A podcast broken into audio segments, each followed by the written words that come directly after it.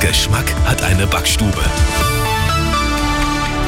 Schönen guten Morgen. Es ist 8 Uhr, die Nachricht mit Lisa Nagler. Zuerst das Wichtigste aus München und der Region. Wir haben, ähm, finde ich, sehr leidenschaftlich gespielt und als, als wir aufgetreten, das ist ein Schlüssel gegen PSG. Ich glaube, da kann man sie knacken, das haben wir gemacht. Der FC Bayern und Trainer Julian Nagelsmann feiern den Einzug ins Champions League Viertelfinale. 2 zu 0 haben die Münchner im Rückspiel daheim gegen Paris Saint-Germain gewonnen. Einmal Choupo-Moting und kurz vor Ende dann Gnabry.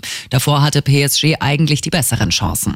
Gegen wen der FC Bayern jetzt im Viertelfinale ran muss, wird morgen in einer Woche ausgelost.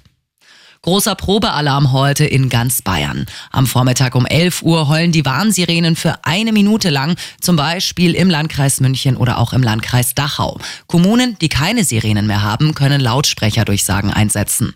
Auch andere Systeme lösen um 11 aus, wie das neue Handy-Warnsystem Cell Broadcast per SMS und die Warn-Apps Nina und Katwarn bleiben bald wieder Millionen Briefe und Pakete liegen und das auch noch über längere Zeit. Bei der Post stehen unbefristete Streiks an. Die Gewerkschaft Verdi gibt heute das Ergebnis einer Urabstimmung bekannt. Unterdessen wird heute bei der Stadt München gestreikt. Betroffen ist zum Beispiel das KVR oder auch die Agentur für Arbeit. Morgen kann es am Münchner Flughafen länger dauern. Von 5 bis 10 Uhr vormittags streikt das Sicherheitspersonal. Und das ist sonst noch los in München und der Region. Mülltonnen fliegen herum, Äste liegen auf den Straßen. Teils heftige Sturmböen und starker Regen haben München und die Region heute im Griff. Der deutsche Wetterdienst warnt noch bis heute Abend vor markantem Wetter und Sturmböen um die 85 kmh. Über größere Sturmschäden ist laut den Feuerwehren aktuell aber nichts bekannt.